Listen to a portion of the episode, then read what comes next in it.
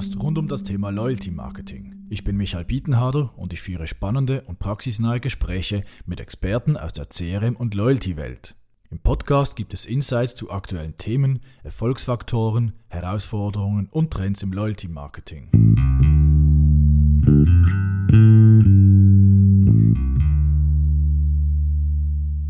In dieser Episode des Loyalty Talk Podcast ist Robert Schumacher zu Gast. Robert ist Director Customer Intelligence bei GateB und hat über 20 Jahre Erfahrung im datengetriebenen Marketing. Das Unternehmen GateB bietet Beratung und Implementierung im datenbasierten Marketing. Im Loyalty Talk sprechen wir über die Funktionsweise und den Nutzen von datengetriebenem Marketing, den Reifegrad der Schweizer Unternehmen, Erfolgsfaktoren, Herausforderungen und mögliche Gründe für das Scheitern. Zudem stellen wir uns die Fragen, ob sich Kundenbeziehungen automatisieren lassen, und ob künstliche Intelligenz lediglich ein Hype oder wirklich businessrelevant ist.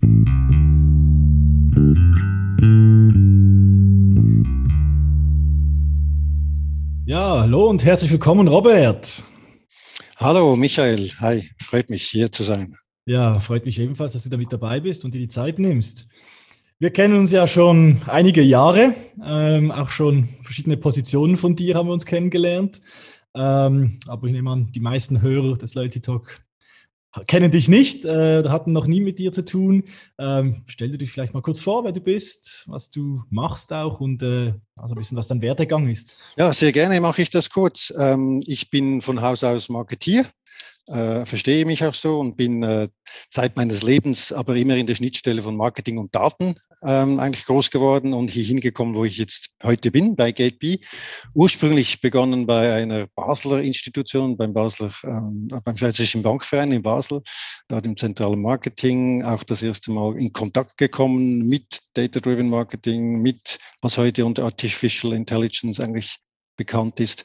Und dann über die verschiedenen Stationen, auch zwei Jahre in Amerika, ähm, Erfahrungen sammeln können. Dort bei einem ersten P2P-Payment-Firma äh, dabei gewesen, ähm, im Aufbau. My äh, E-Money-Mail heißt das. Das ist das, was heute so ein bisschen Twint ist hier in der Schweiz.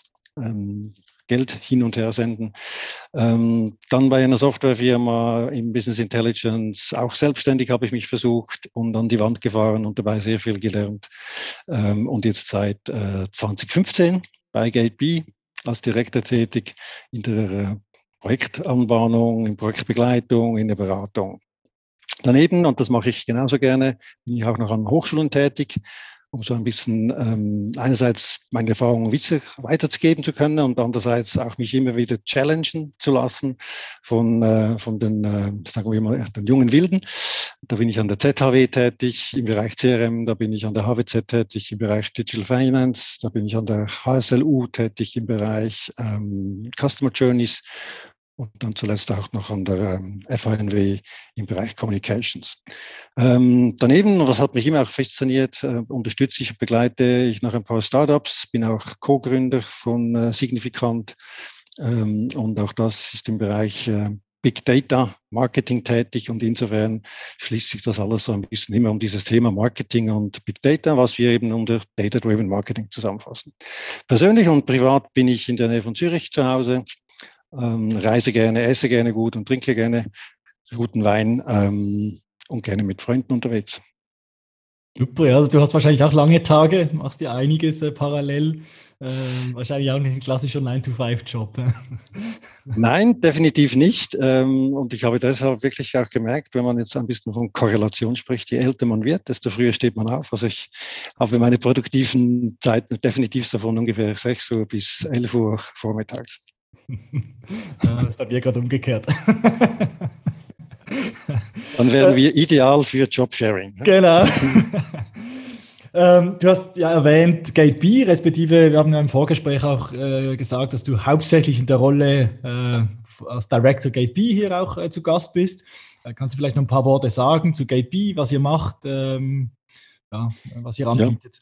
Ja, klar, definitiv. Also es ist auch meine, meine absolute Hauptbeschäftigung ähm, aktuell und die ist aber in sich schon sehr ähm, abwechslungsreich. Also GP ist eine Martech Company. Wir, wir beraten und implementieren alles rund um die Kundenbeziehung. Also vereinfacht gesagt, das Wer, was, wie der Kundenbeziehung.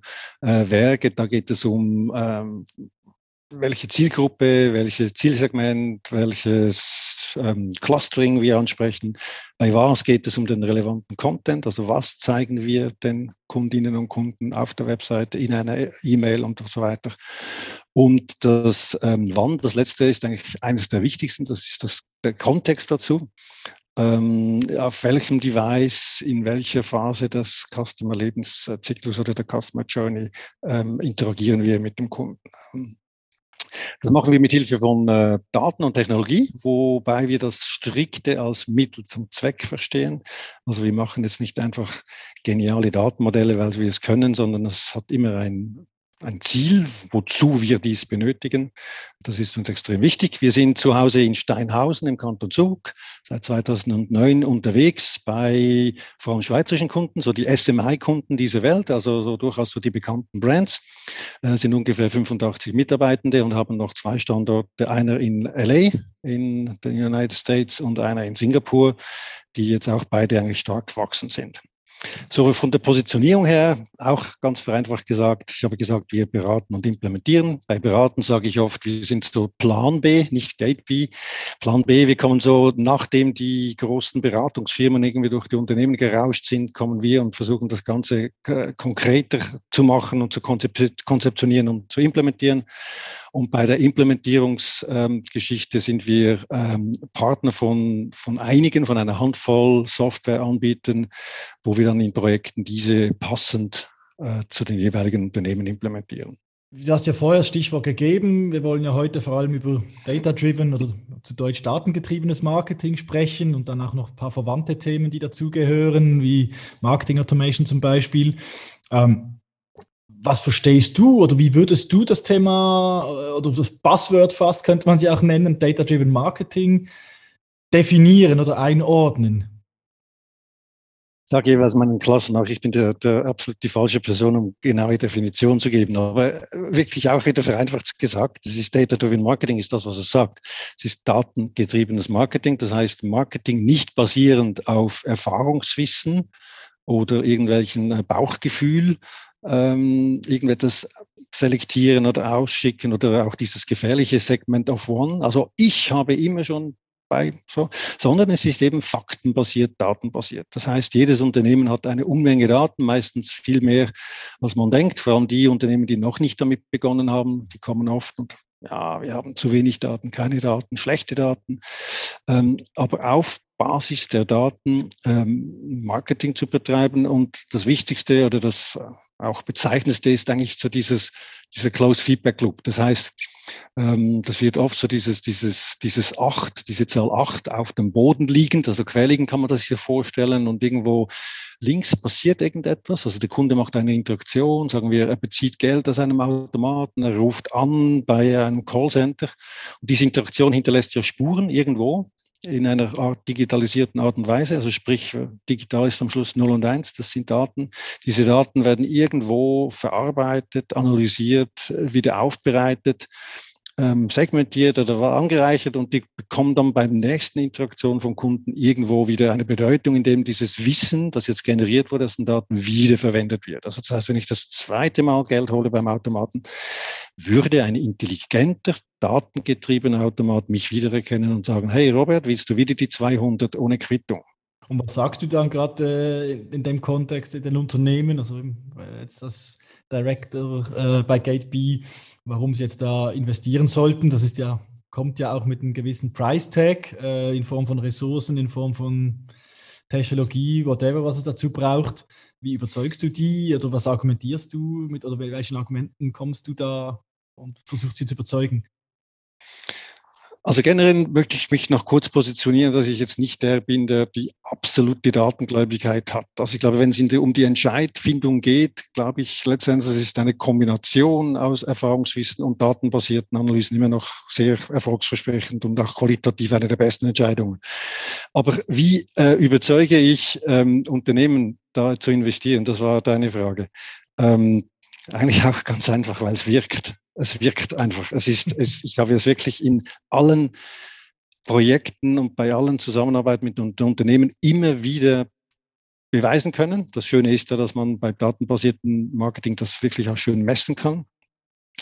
Und, und ich glaube, das ist Grund genug. Nur ist es in der Tat noch so, ähm, dass man das immer noch beweisen muss. Also man muss heute die Effektivität einer TV-Kampagne viel weniger beweisen, vor allem nicht im Voraus, ähm, als wenn wir heute mit äh, datengetriebenen Methoden irgendwo eine Kampagne oder ein, ein, eine Customer Journey verbessern möchten.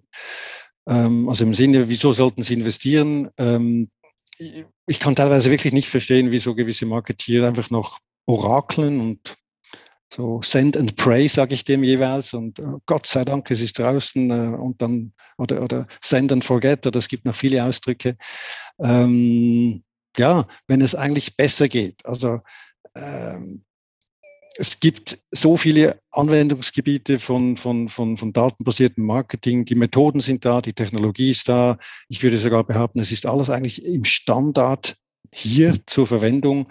Ähm, und man kann einfach mehr rausholen. Man kann die Kunden besser kennenlernen, man kann bessere, höhere Conversions machen, man kann die Kundenzufriedenheit erhöhen, ähm, man kann den Abverkauf erhöhen, man kann die Lead-Generierung für den Vertrieb erhöhen, man kann zielgenauer mit den Kunden ähm, kommunizieren. All das ist in der Tat wirklich möglich und ich habe es eins zu eins täglich erlebt. Also von dem her, äh, es gibt eigentlich keinen Grund, nicht zu investieren. Aber da, wenn ich so äh, jetzt deine Worte richtig verstanden habe, ist oft auch so, wenn ihr in Kundenprojekten seid, dass ihr da halt dann versucht, irgendwie mit, mit vielleicht kleineren Projekten mal den Beweis zu erbringen, dass es funktioniert und dann, sage ich mal, Schritt für Schritt dann hochzuskalieren und halt Schritt für Schritt größere Erfolge zu zeigen. Ist das so oft das Vorgehen? Oder? Ja, das ist in der Tat eines der Vorgehen. Ähm, eben, es kommt so ein bisschen auf den Reifegrad des Unternehmens drauf an, aber die Zeit der POCs ist leider noch nicht vorbei. Sie ist etwas im Abnehmen, zum Glück, aber es ist in der Tat, wie du gesagt hast und wie ich vorher auch erwähnt habe, dieses, dieses, diese Beweisführung, dass datenbasiertes Marketing wirkt, die, die, die, wird, die wird heute wirklich oft noch eingefordert. Ähm, machen wir sehr gerne. Ähm, ich würde gerne noch anderes tun, aber es ist auch okay. Man kann einen ganz schönen Test machen mit, ganz vereinfacht gesagt, Selektion, wie ihr es vorher gemacht habt oder letztes Jahr. Wir ähm, packen eine datenbasierte Selektion daneben, wir führen die Maßnahme aus und messen dahinter, was besser funktioniert hat. Und ich wirklich es vorwegnehmen und ähm, du siehst jetzt zwar meine Augen nicht, aber ohne zu lügen kann ich sagen, bei jeder Aktion hat das einen positiven Effekt gegeben. Also manchmal mehr, manchmal weniger. Ähm, ich persönlich wette übrigens auch sehr gerne. Ähm, haben wir übrigens auch beim, beim FC Basel einmal gemacht. Ähm, Online-Billetverkauf, wenn ich das so exemplarisch kurz erwähnen darf. Ähm, es waren ungefähr 100.000 in diesem FC Fan-Pool und wir haben das geteilt. Also zufällig 50, 50.000. Und jede Partei sozusagen hatte drei E-Mails zur Verfügung, um die Tickets loszuwerden. Und, und ich weiß noch diese Sitzung und dann haben die Vertreter vom FC Basel gesagt, also wir nehmen sofort die Spitzenspiele. Das waren damals irgendwo FC Zürich, GC und IB. Das sind ungefähr, glaube ich, vielleicht so noch die gleichen heute. Und ja, die haben dann, stimmt, GC kommt wieder, ja. Und wir haben dann sozusagen mit Datenanalyse aufgrund des Ticketsverkaufs, war das eine Familienkarte, war das nicht, hat der Champions League geguckt, auf, aber auf äh, Catering-Daten ähm, etc., konnten wir mehr Tickets verkaufen dann in der Gesamtheit für das Tunspiel, für FC Luzern, für FC St. Gallen. Ähm, und das war so, ja, es war eine lustige Ausgangslage und, und äh, in dem Sinne, weil ich ja weiß, ich gewinne immer datenbasiert, gehe ich gerne auch solche Wetten ein. Ja, ist schön. ähm, du hast gerade angesprochen, oder vielleicht, wenn ich da noch einhaken darf, du, äh, das Thema Reifegrad, oder, wo du sagst, äh, ja, viele sind noch nicht so weit. Ist das so generell, dass du sagst, in der Schweiz ist bei den meisten Unternehmen noch sehr, sehr viel Luft nach oben? Oder gibt es da auch solche, die schon extrem gut sind? Oder wie, wie würdest du das so allgemein formulieren? In der Zwischenzeit gibt es zum Glück wirklich solche, die machen das auch richtig gut.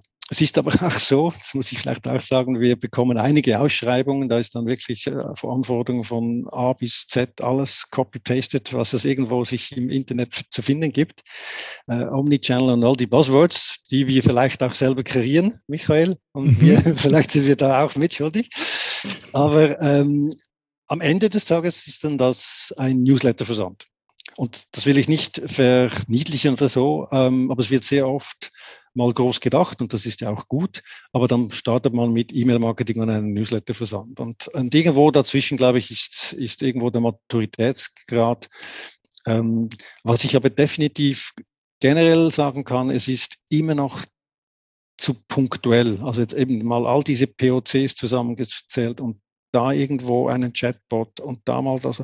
So, also es kommt, es reift, ähm, aber diese integrierte, datengetriebenes Unternehmen oder mindestens das integrierte, datengetriebene Marketing, so wirklich, hm, sage mal so Full Stack, das trifft man eigentlich noch nirgends richtig an. Und woran scheitert das aus deiner Sicht? Ist das auch organisationale Themen oder technische oder was, Daten oder? Ja, das ist eine super und interessante Frage. Das ist eigentlich auch das, das, das Geniale an meinem Job. Ich sehe an die verschiedensten Unternehmen rein und immer mit dem gleichen Thema. Ähm, also das Thema ist immer das gleiche, aber ich sehe 20 verschiedene Umsetzungen bei 20 verschiedenen Unternehmen. Also das heißt, Wahrscheinlich liegt es nicht am Thema. Ich habe mal, glaube ich, einen Blog geschrieben, der heißt, Technologie ist das kleinste Problem. Also das heißt, wo liegen die Probleme? Die liegen in der Tat, wie du ein bisschen äh, angetönt hast, in der Organisation, im Mindset, in, auch im Skillset, das nicht da ist. Also, aber eines der gröberen Probleme ist definitiv, ähm, ja, das, das, die, die Silos. Die werden auch oft genannt und Silos gibt es organisatorisch, Silos gibt es aber auch IT-mäßig, also systemmäßig und Silos gibt es dann auch noch äh, bei der Datenwelt, verschiedene Datenbanken, die noch nicht miteinander reden. Also äh, oft ist sozusagen das Contact Center so eine eigene Welt für sich mit eigenen KPIs und eigenen und dann gibt es irgendwo das Kampagnenmanagement und das CRM noch, ist nochmal etwas anderes. Und ich glaube, das ist sicher eine der größten Herausforderungen, ähm, wenn es eben gilt, eine durchgängige ähm, datengetriebene Custom Experience am Ende hervorzuholen, äh, weil es halt Querschnitt eigentlich, es braucht eine Querschnittsicht outside in und oft sind wir inside out mit dieser vertikalen Silo-Sicht unterwegs. Ein Thema, äh, was mir manchmal auffällt oder, oder auch immer wieder von, von Unternehmensvertretern halt klar auch gesagt bekommen, ist der, oder ist das Thema, dass halt in der Schweiz oft Organisationen vielleicht auch die kritische Größe nicht haben. Also gerade jetzt Marketing-Teams oder jetzt im Vergleich halt zu anderen Ländern, die größer sind, dass es oftmals auch ein bisschen noch wie an dem scheitert, dass du halt wie zu wenig Spezialisten hast, äh, die das Fachknow-how dann haben, oder? Siehst du das ähnlich oder? Nicht mal unbedingt. Also wo ich zustimmen würde, ist ja so diese Skaleneffekte. Der zieht natürlich bei größeren Firmen, aber vor allem bei der Anzahl Kunden mehr. Also wenn ich irgendwie American Express habe und diese schönen amerikanischen Beispiele, die immer so toll tönen mit fünf Millionen Upside, weil die halt auch irgendwo, weiß nicht wie viele Millionen Kunden haben, dann haben die sicher da auf der Kundenseite den größeren Leverage. Aber von der Mitarbeiter- und der Unternehmensgröße sehe ich momentan eher, dass vor allem, sagen wir mal aus Schweizer Sicht, mittelgroße Unternehmen am leichtesten sich mit diesem Thema tun, weil die großen, ich sage jetzt mal die UBS und Credit Suisse dieser Welt, die haben dann halt wirklich so viele Divisions und Silos und Abteilungen und, und, und. Da ist die Komplex einfach organisatorisch schon so groß, dass wie organisieren wir das? Wir haben den gleichen Kunden auf der anderen Seite und wir schießen aus vier verschiedenen Rohren und, um das abzustimmen und die Daten richtig und so. So, also in dem Sinne sehe ich irgendwo so, ich sage jetzt eine Immobiliar, eine Suva, wenn wir jetzt zwei Versicherungsbeispiele nehmen, so, die sind auch okay groß, aber dort sehen wir, ist es schneller möglich, mal etwas auf den Boden zu bringen, das wirklich danach einen Impact hat auf der Kundenseite, weil eben dieses Querschnittsdenken und Umsetzen eher möglich ist. Mhm. Ähm, also von der Größe her würde ich jetzt nicht sagen, in der Schweiz sind wir zu klein, dass wir da vorankommen. Ähm, es hängt sicher, also eben sehr vieles hängt mit der Organisation zusammen, mit dem Skillset auch. Also bei uns gibt es noch nicht so lange Data Science Leute wie wahrscheinlich in Amerika, einfach vom, vom Ausbildungsgang her. Ich glaube, da haben wir auch irgendwie drei bis fünf Jahre Verspätung, aber da haben wir inzwischen auch aufgeholt. Ähm, es, wir haben so aufgeholt, dass wir vielleicht dazu dann später. Wir, wir, brauchen die dann wahrscheinlich schon bald nicht mehr, die Data Science Nerds. Ähm, aber auf jeden Fall, ähm, nee, ist so mittelgroße Schweiz-Unternehmen, sehe ich am, am, am schnellsten voranmachen. Und Schnelligkeit ist in der heutigen Zeit durchaus ein, ein wichtiges Kriterium für Erfolg. Du hast vielleicht gerade das Stichwort gegeben. Eigentlich hast du mir gerade zwei gegeben. Jetzt muss, muss ich wählen, welches ich nehme, aber ich gehe zuerst das Thema Erfolg ein ähm, oder will das aufgreifen. Äh, es ist eben Schnelligkeit als Erfolgsfaktor. Was würdest du sonst noch sagen? Ist so, was sind so die wichtigsten ja, Faktoren, damit, damit man das erfolgreich auf die Straße kriegt, das Thema Data-Driven Marketing? Also eben, da ich so bei verschiedenen Unternehmen die verschiedensten Ansätze sehe und gewisse sind erfolgreich und gewisse nicht mit dem gleichen Thema, ähm, mache ich schon eigentlich die Erfolgsfaktoren eigentlich nicht selbst beim Thema, sondern wirklich bei der Organisation, beim Mindset, bei der Art und Weise, wie man zusammenarbeitet, ähm, bei auch einer gewissen Kultur, einer Risikofreudigkeit. Und ich wehre mich da immer diese, diese Fehlerkultur, weil Fehler sind für mich nicht, man macht ein MVP mal und ja, da gibt es dann halt einen Fehler auf der dritten Seite. Das ist für mich nicht die Fehlerkultur, die ich befürworte und die es braucht, sondern Fehlerkultur im Sinne von Risikobereitschaft, dass man mal was ausprobieren kann, das sich dann vielleicht im Nachhinein nicht als erfolgsversprechend erwiesen hat. Das ist für mich eine Fehlerkultur, die man pflegen muss. Ähm, und das ist sicher etwas, was notwendig ist und das ist, beginnt halt wirklich meistens so nach dem alten Sprichwort, der Fisch stinkt vom Kopf. Es es, es, es kommt, es wird von oben so ein bisschen halt, ja, ähm, definiert, wie viel Fehler das man machen kann und, und, und. Auf der anderen Seite habe ich aber auch gesehen, es gibt no shortcuts. Also diese, diese Erwartungshaltung, ah, AI, ja, das ist doch das, was alles automatisch läuft. Und wahrscheinlich ist dieser grüne Knopf, wo ist der jetzt, Robert? Ich muss, oder? Dann drücke ich und dann läuft's, oder? Das, das ist es eben auch nicht. Da ist no free lunch. Also ähm, das Wichtigste das Wichtigste, was ich heute sage, und ich habe mich da wirklich im letzten Jahr, naja, habe ich mich da, äh, habe ich mich geändert, weil ich immer, zuerst habe ich immer gesagt, wir brauchen Ziele, wenn du keine Ziele hast, kannst du sie nicht erreichen. Und heute sage ich, das Wichtigste ist beginnen.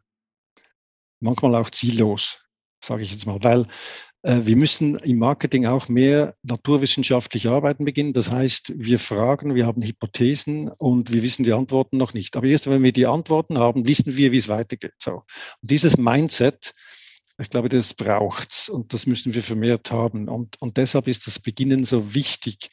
Ähm, ich weiß noch, vor vier Jahren bei einer Versicherungsgesellschaft da hatten wir für den ersten Proof, also eine Pilotphase, genau dieses Thema. Wir mussten da ungefähr, das waren das knapp 100.000 für so ein vier-, fünfmonatiges Projekt. Und da kam der Leiter zurück, wirklich mit einem Riesensmile und sagte, ich bin der Erste in dieser Firma, der jetzt diese knapp 100.000 abgeholt hat, ohne dass ich sagen musste, was wir hinten raus liefern. Und das ist, das, das war, das habe ich heute noch so, das, das ja, so ein bisschen Gänsehaut, weil ja, heute ist das vielleicht normal, aber na, auch noch nicht überall. Aber das ist so ein Mind Change. Also wir, wir beginnen. Und der erste Schritt ist meistens der schwierigste. Ähm, oft kommt so, ja, ich will wissen, wir müssen es antun, aber unsere Datenqualität, Herr Schumacher, die ist noch ganz schlecht. Also wir müssen zuerst die Datenqualität bereinigen und dann können wir beginnen.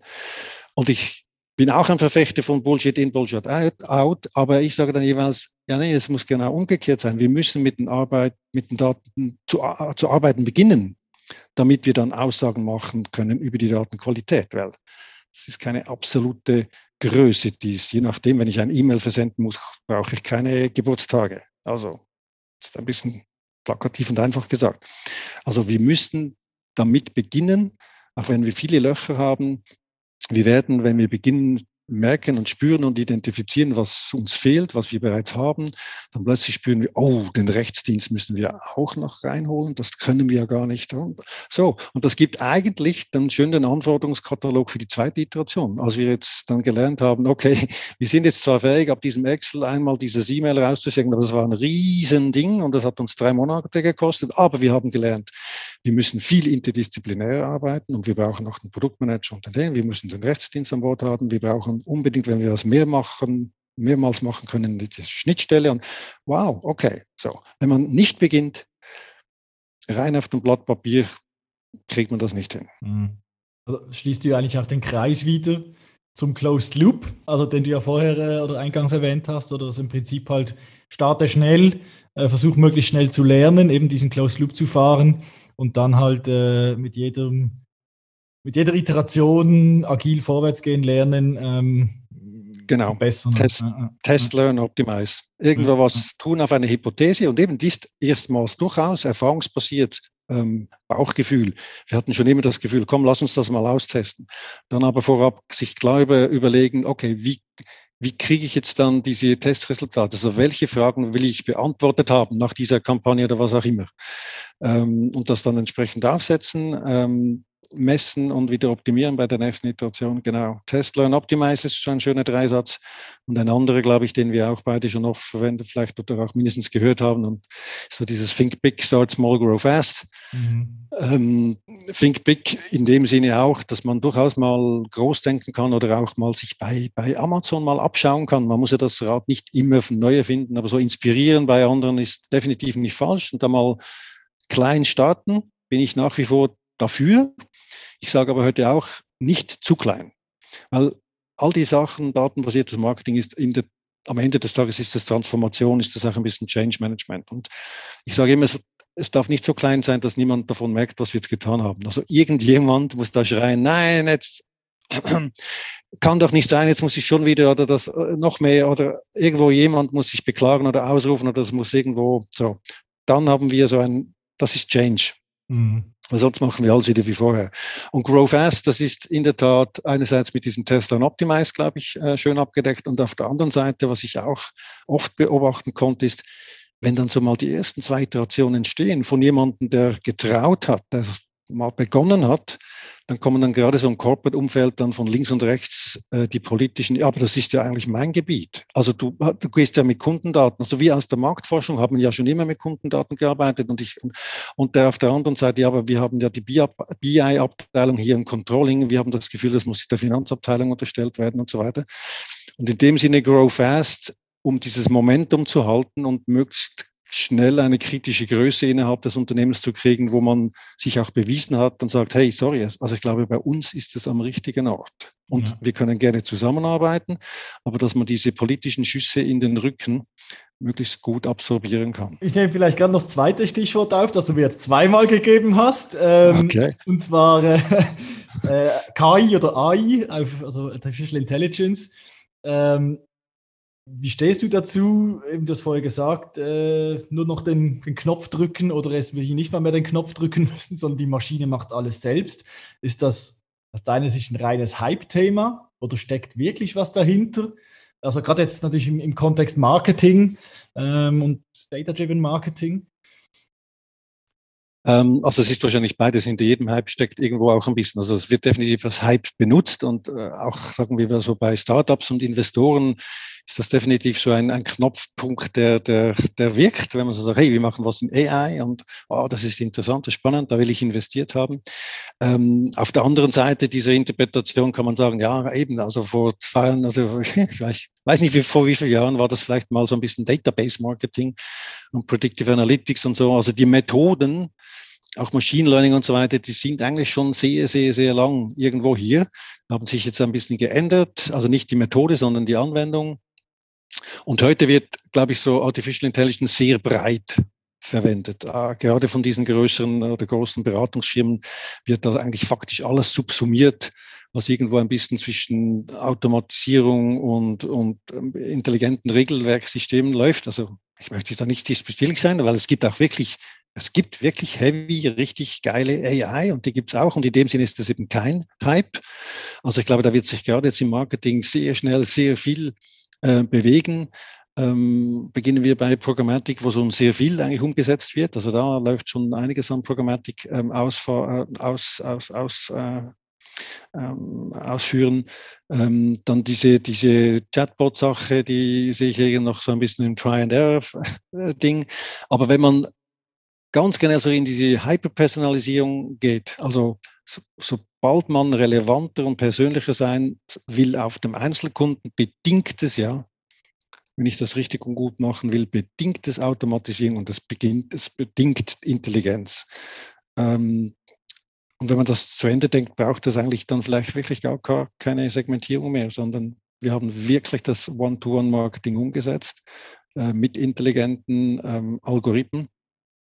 Äh, wie gesagt, die Algorithmen machen nur das, was man ihnen sagt. Das ist mal so der erste Teil, bevor das läuft. Ähm, und der zweite Teil gegen hinten ist, ähm, AI muss auch immer gut integriert sein. Also ich möchte eben davor warnen, yo, jetzt machen wir AI und Machine Learning, weil es einfach geil ist und weil wir es können. Nein, die machen auch nichts von selber und die zukünftigen Challenges, die werden wirklich sich da sein. Was wollen wir eigentlich genau erreichen? Ist AI das richtige Mittel dazu? Und falls ja, wie betten wir das in unseren durchaus bestehenden Prozess ein? Weil die Ziele im Marketing, die haben sich ja nicht geändert. Das, das geht um Neukundengewinnen, um, um Onboarding, um Upsell, Cross-Sell, Loyalty, ähm, Ambassadoren, Weiterempfehlungen, Zufriedenheit und so weiter und so fort. Wir haben jetzt aber ganz andere Möglichkeiten. Und dieses dieses, ja, das war auch so ein, ein, ein Beispiel. Ich bin mal in eine Versicherung reingelaufen, da heißt, hey, hey Robert, wir, wir, wir müssen jetzt eine Big Data Kampagne machen. Und das, das, das zeigt dann eben sehr viel über das Selbstverständnis und Verwechseln von Ziel und Mittel zum Zweck. Also wir müssen keine Big Data Kampagne machen, aber wir können Daten und AI nutzen als Mittel zum Zweck, um die Kampagne persönlicher, relevanter, zielgenauer, effektiver zu machen. Und da läuft schon einiges. Also ich würde sagen, ja, es ist auch ein Hype. Das hilft aber uns logischerweise auch, auch, auch als GP. Also da profitieren wir definitiv auch davon. Aber darunter, glaube ich, versteckt sich wirklich richtiges Handwerk und auch richtige Business Cases, die wirklich wirken. Mhm, mhm. Siehst du, wir haben ja vorher kurz über das Thema Maturitäten der Schweiz gesprochen. Siehst du jetzt, sage ich mal, wirklich in konkreten AI-Anwendungen oder ja, siehst du im Markt schon solche, wo du sagst, doch, die sind schon jetzt, äh, äh, wie soll ich sagen, präsent oder haben sich durchgesetzt und liefern wirklich schon Value oder Mehrwerte? Oder ist das momentan meistens noch Spielerei? Ähm, zwischendrin.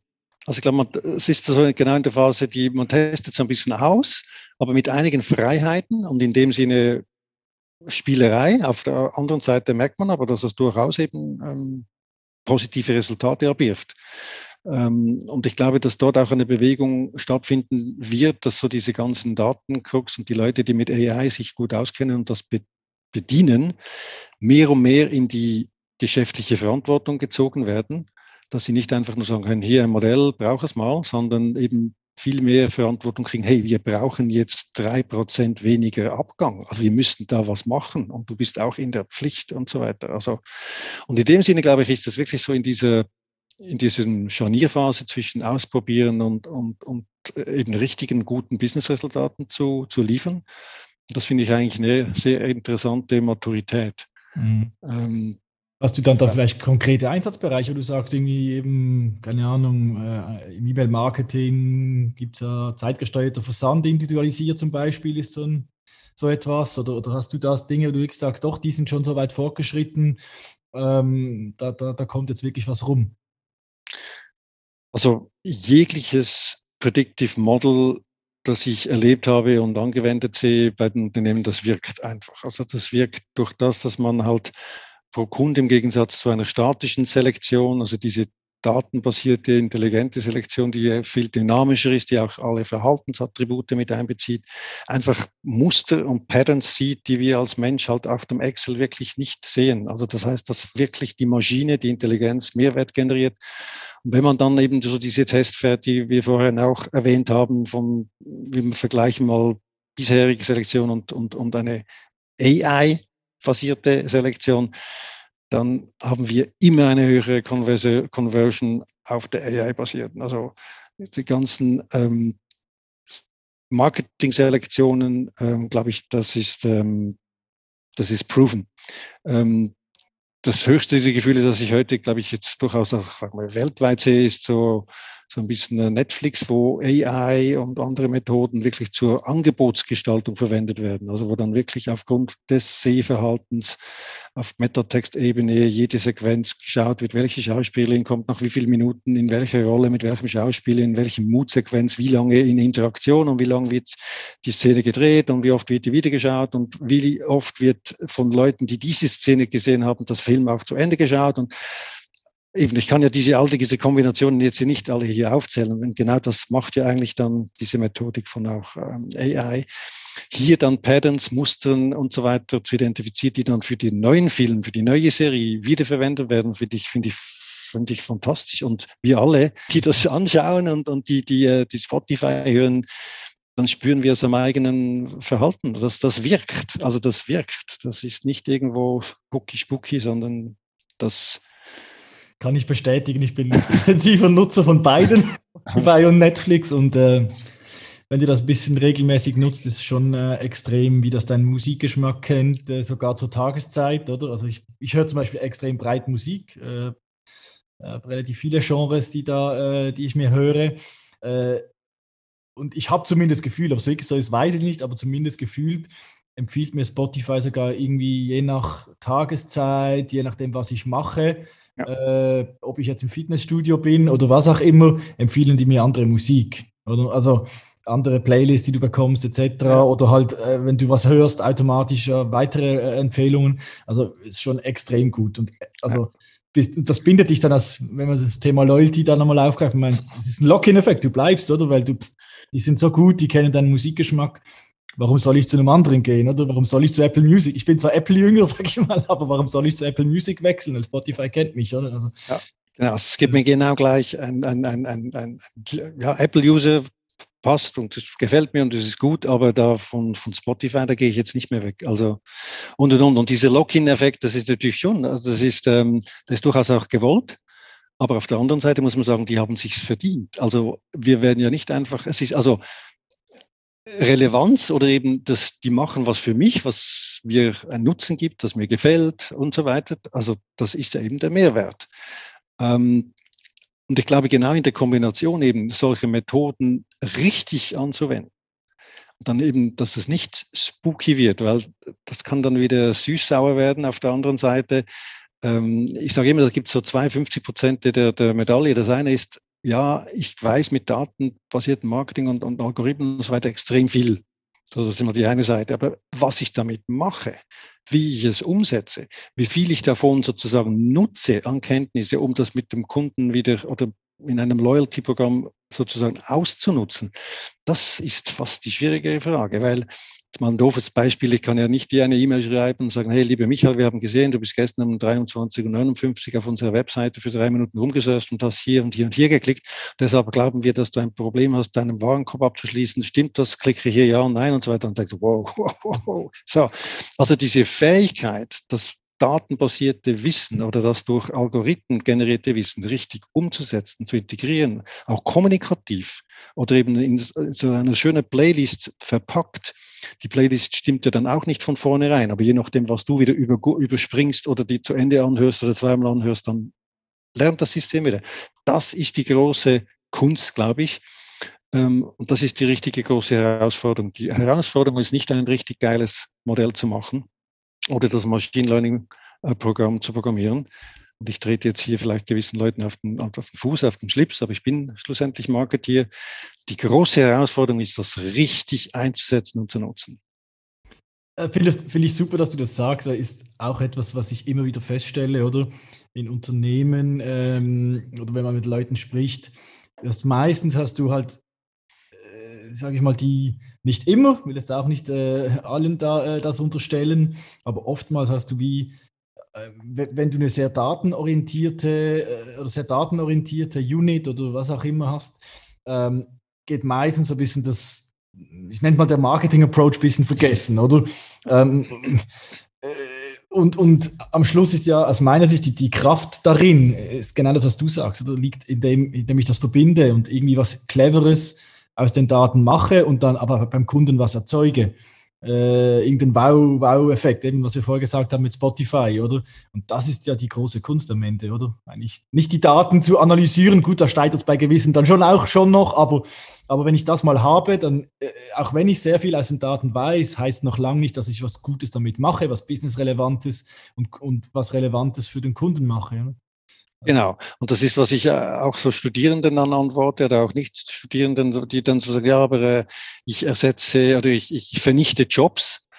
Ähm, ich glaube im Gegenteil, je technologisierter unser Marketing wird oder auch unsere Umwelt, desto wichtiger werden genau solche Fähigkeiten, die du jetzt auch erwähnt hast, soziale Fähigkeiten, das zu erklären, richtig umzusetzen, zu nutzen, Mitarbeitende mitzunehmen und, und, und. Also die, all diese vielleicht weichen Soft-Faktoren, die werden eigentlich noch wichtiger und müssen professionalisiert werden im Umgang mit der Technologie. Mhm. Ähm, da sehe ich ein großes Bewusstsein stärken. Ich glaube, die Zeit, wo diese eben diese Daten-Nerds im Minus zwei gesessen, geplatziert wurden und ähm, nie Sonnen abgekriegt haben und ganz bleich um 21.30 Uhr die Firma verlassen haben und nie mit einem Marketeer gesprochen haben, die Zeiten sind so langsam vorbei. Man, man gerade auch mit diesen agilen Methoden, Scrum und so weiter, hat man diese interdisziplinären Teams. Und da spricht dann plötzlich der Product Owner oder eben der Marketeer so und hat dann den IT und den Frontend und den Datenmenschen dort in diesem Team. Und dieses Konstrukt hilft schon extrem. Also es diese Interdisziplinarität ja, nicht nur ermöglicht, sondern auch einfordert.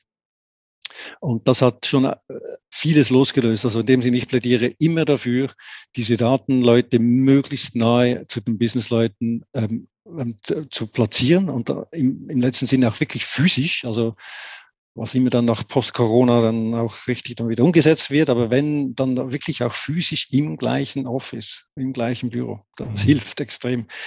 Ähm, ich hatte einmal nur noch ganz kurz ein Beispiel zu geben, bei einem Unternehmen eigentlich nur den Auftrag, die Zusammenarbeitsweise zu verbessern. Da waren vier Data Scientisten und BI-Leute drin. Da war eine super Marketingabteilung, die schweizweit bekannt ist.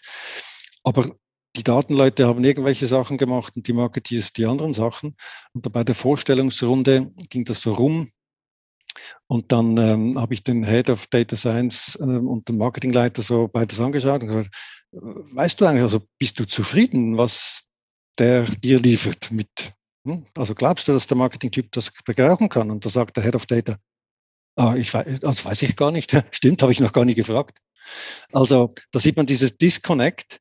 Ähm, beides top professionalisierte Abteilungen, aber dieses Zusammenbinden, da hat es noch gehapert. Vielleicht, wenn ich noch ein Thema gerade aufgreifen darf. Du hast vorher ähm, gesagt gehabt, äh, dass du von Studenten oder auch anderen gefragt wirst, äh, du vernichtest Jobs. Ich nehme mal an, du spielst da ein bisschen auf das Thema Automatisierung äh, an, also wo dann eben auch AI dazugehört etc., aber halt generell, ja, ist ein großer Begriff.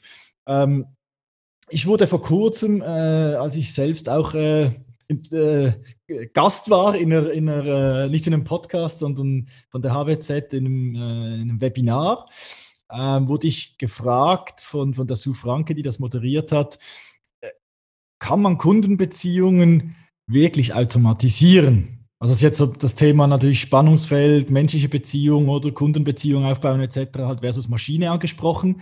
Ich würde das gerne mal, äh, würde mich noch wundern nehmen, wie du das siehst.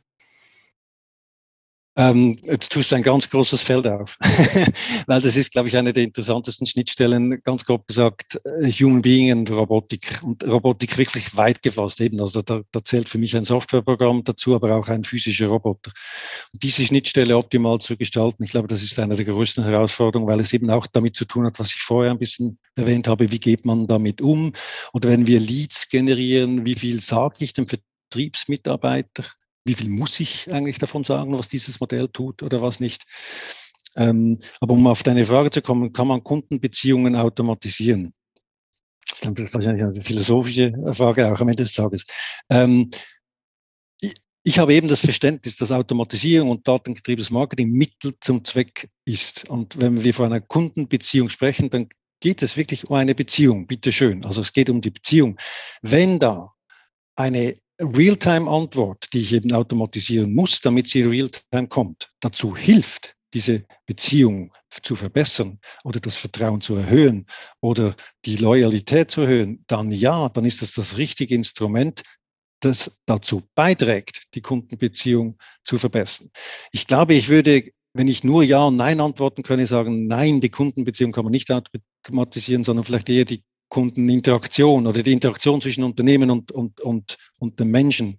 Aber eine Beziehung per se ist ja eine Beziehung. Äh, und eine Beziehung ist letzten Endes zwischen Mensch und Mensch. Das ist die Beziehung, wenn dazwischen Hilfsmittel ähm, gibt. Zum Beispiel wie wir beide jetzt. Wir sitzen jetzt auch nicht im gleichen Raum, ähm, aber wir haben trotzdem irgendwo jetzt eine Beziehung, die dann halt vielleicht nur visuell ist oder nur audiomäßig und so weiter und so fort, das halt momentan uns hilft weil wir nicht am gleichen Ort sitzen. Aber eine Beziehung ähm, zu automatisieren, also wenn ich nur Ja, Nein habe, würde ich sagen Nein. Aber man kann sehr viel dazu beitragen, dass die Beziehung länger hält, besser hält, vertrauenswürdiger ist, etc. etc. Mhm. Hast du da ein paar Beispiele, wo du sagst, äh, dort funktioniert das zum Beispiel, also dass die Automation funktioniert dort sehr gut im, im Kontext Kundenbeziehungsmanagement? Ja, es ist jetzt schwierig, so in einem öffentlichen äh, Webinar so ein bisschen ganz konkrete und namentliche ähm, äh, Beispiele zu nennen, aber bei einem großen Medienhaus ähm, konnten wir signifikant mit Intelligenz dazu beitragen, dass äh, diese Paywall eigentlich überschritten werden konnte. Also da gibt es verschiedenste Methoden von wie viel Content ist dann frei zugänglich und wann ähm, äh, stelle ich sozusagen welchem Lesenden so diese, hey, jetzt Zahlen in front of the face. Das ist sehr individuell und das auszutarieren und so weiter. Äh, und das ist eigentlich eine Kombination aus Automatisierung und Intelligenz. Und da, konnten wir so diese, diese Take Rate, also von bezahlten Abo, konnten wir signifikant erhöhen, ähm, definitiv.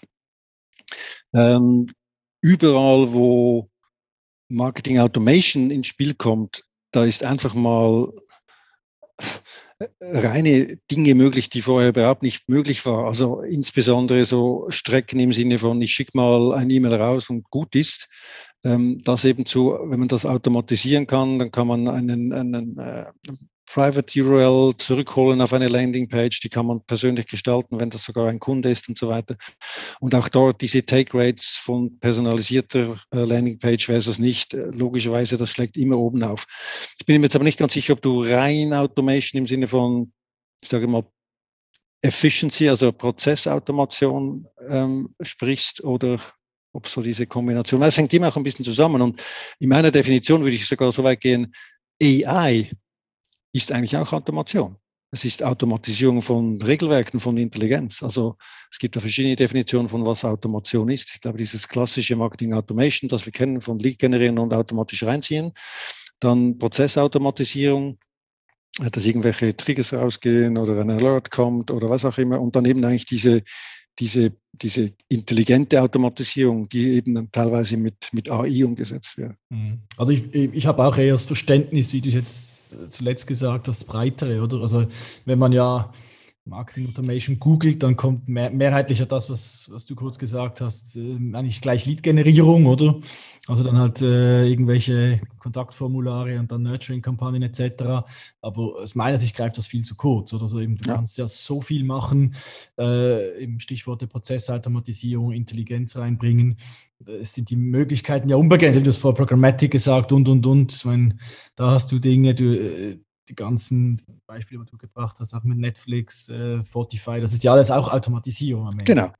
Ähm, vielleicht kommen wir so langsam äh, zum Ende unserer heutigen Aufzeichnung für den Loyalty-Tag.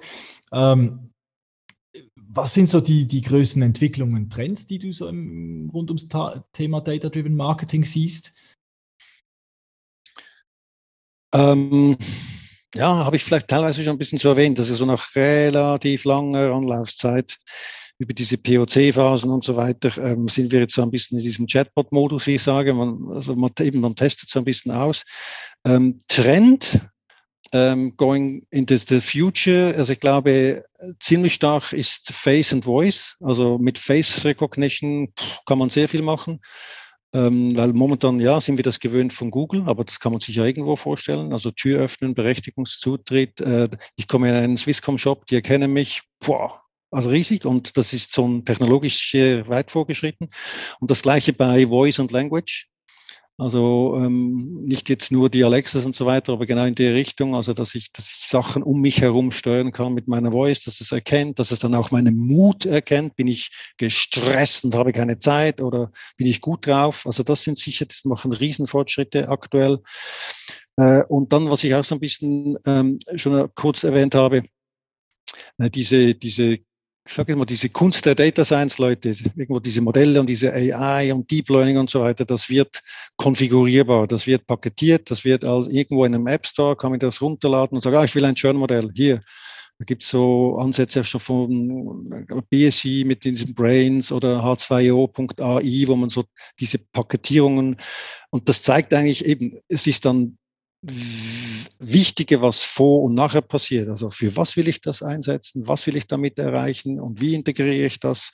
Ähm, und ich glaube, das sind so ein paar Trends, die ich sehe, äh, dass eigentlich der Reifegrad der Technologie eben so weit ist, dass die Herausforderung nicht mehr eben die Technologie an und für sich ist, sondern auch nicht die Methoden, sondern eben wirklich der Umgang. Und dass man das merkt, dass es darum geht, eine Kultur zu schaffen, die das unterstützt, dass es geht, die Mitarbeitenden mitzunehmen. Die werden oft vergessen. Es spricht immer alles vom Kunde und von der Kundin und die müssen, aber die Mitarbeitenden mitzunehmen, ist mindestens so wichtig. Auch diese Einsicht, glaube ich, sehe ich mehr und mehr und das sehe ich durchaus als, als, als Trend an.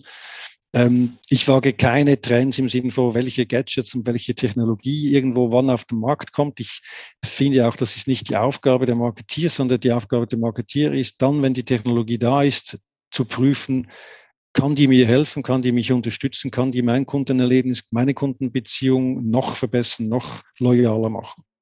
Ja, ich habe es ja vorher schon mal das Ende oder das baldige Ende angekündigt, aber äh, spannendes Gespräch, von dem her fallen mir auch immer wieder neue Fragen ein. Ein Thema, was ja, was ich als Berater auch immer wieder gefragt werde, ist oder so, ja, woran scheitern Projekte und was kann man besser machen? Was sind so deine Erfahrungen äh, aus deiner langjährigen äh, Karriere in diesem Bereich? Ja, das ist wirklich eine interessante Frage. Und ich bin auch froh, wenn, die, wenn, wir, wenn wir gefragt werden. Ich glaube, wie, wie bei dir, also die Best Practices und so weiter, die kommen immer und die hat man schon tausendmal gehört. Aber richtig interessant und richtig lernen tut man ja im Misserfolg. Ähm, welche Sachen können zum Scheitern führen? Ähm, verschiedenste Sachen, die mir da so ein bisschen aus dem Projektleben ähm, in den Sinn kommen. Also einerseits habe ich gesagt, klein beginnen. Und das am Anfang sagen das dann auch alle und sagen, naja, wir beginnen klein und dann je näher das kommt, desto weniger klein wird es. Also man sagt, aber können wir dann nicht noch klein, komm, lass uns doch noch und das haben wir doch und nehmen wir doch so. Und dann will man trotzdem plötzlich wieder alles reinnehmen. Und das ist, das ist gefährlich.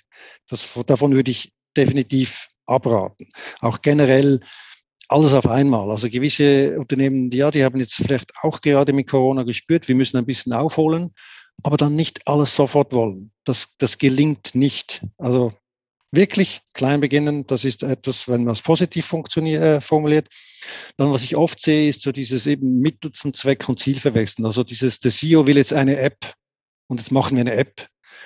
Ja, okay. Also, was geht es? Geht es jetzt um Kundenloyalitätssteigerung und die App ist dann ein gutes Mittel dafür? Kann ja wirklich sein, oder? Aber die App als Ziel haben, das kann manchmal so ein bisschen durchaus kanalisieren und, und fokussieren und Kräfte bündeln, aber eigentlich ist das der falsche Ansatz, genau wie vor 20 Jahren falsch war, wir brauchen ein CRM und wir implementieren jetzt ein CRM, genauso falsch war. Und dann diese unsäglichen CRM-Projekte rausgekommen sind, die nichts gebracht haben und viel gekostet haben und deshalb mal vor 20 Jahren CRM, glaube ich, ein richtig schlechtes Image gehabt hat. Was wir auch antreffen, was ich nicht so zielführend finde, ist diese riesen RFI, RFP-Geschichte mit riesig langen Copy-Paste-Anforderungsprofilen in Excel kopiert aus dem Internet, wo man spürt, da ist nicht zuerst richtig überlegt worden, was wollen wir eigentlich und was brauchen wir dazu. Ähm, ich sehe teilweise diese Prozesse nehmen ganze Jahr oder 18 Monate in Anspruch, bis man dann den Entscheid gemacht hat. In diesen 18 Monaten könnte man Besseres machen. Man könnte wirklich gewissen kleinen Business Mehrwert generieren und eben mal einfach beginnen. Ähm, Copy-Paste ist auch so ein schönes Thema, das wir oft sehen. Ja, wir wollen jetzt nicht mehr Briefe schreiben, wir wollen jetzt alles per E-Mail rausschicken. Das ist zweimal falsch. Ähm, erstens frage ich dann ja, wie viele E-Mail-Adressen habt ihr dann schon, Double Opt-in und bestimmt.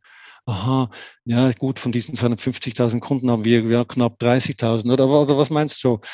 Ja, und die restlichen Kunden kriegen die dann nicht mehr. Und zweitens ist da die E-Mail wirklich, das ist ein ganz anderen Kanal. Also Briefe machen manchmal immer noch Sinn. Also ein schönes Dankeschön oder eine Einladung für einen richtig schönen Kundenevent. Da kommt, glaube ich, auch heute noch als Brief durchaus vielleicht bei gewissen Kunden besser an als eine E-Mail.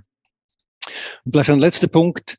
Ähm, bei all dieser IT-Affinität und sowas wird es immer ein bisschen äh, auch erwähnt haben. Es, ist, es, es geht nicht um IT.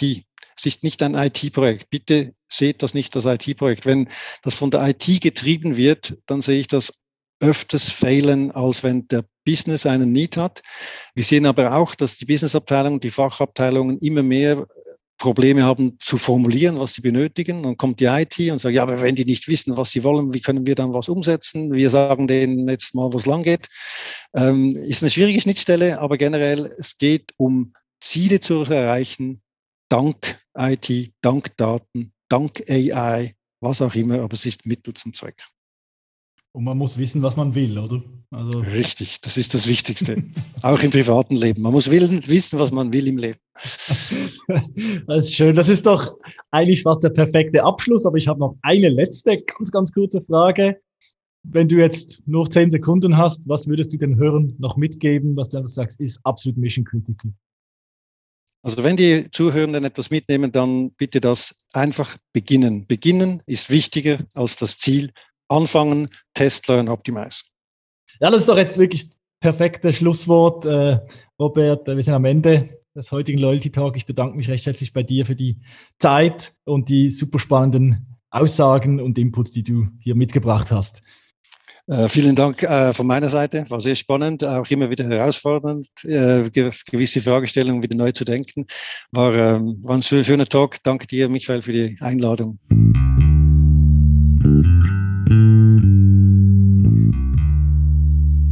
Wenn ihr weitere spannende Gespräche mit Experten aus der CRM und Loyalty-Welt hören möchtet, abonniert den Loyalty Talk Podcast auf allen gängigen Plattformen wie Apple, Spotify oder Google oder unter loyaltytalk.ch. Spannendes Wissen aus CRM und digital gibt es auch im Blog sowie im Newsletter der Miles Ahead AG, des Sponsors dieses Podcasts. Blog und die Anmeldung für den Newsletter findet ihr unter milesahead.ch. Tschüss zusammen und bis zur nächsten Folge des Loyalty Talk.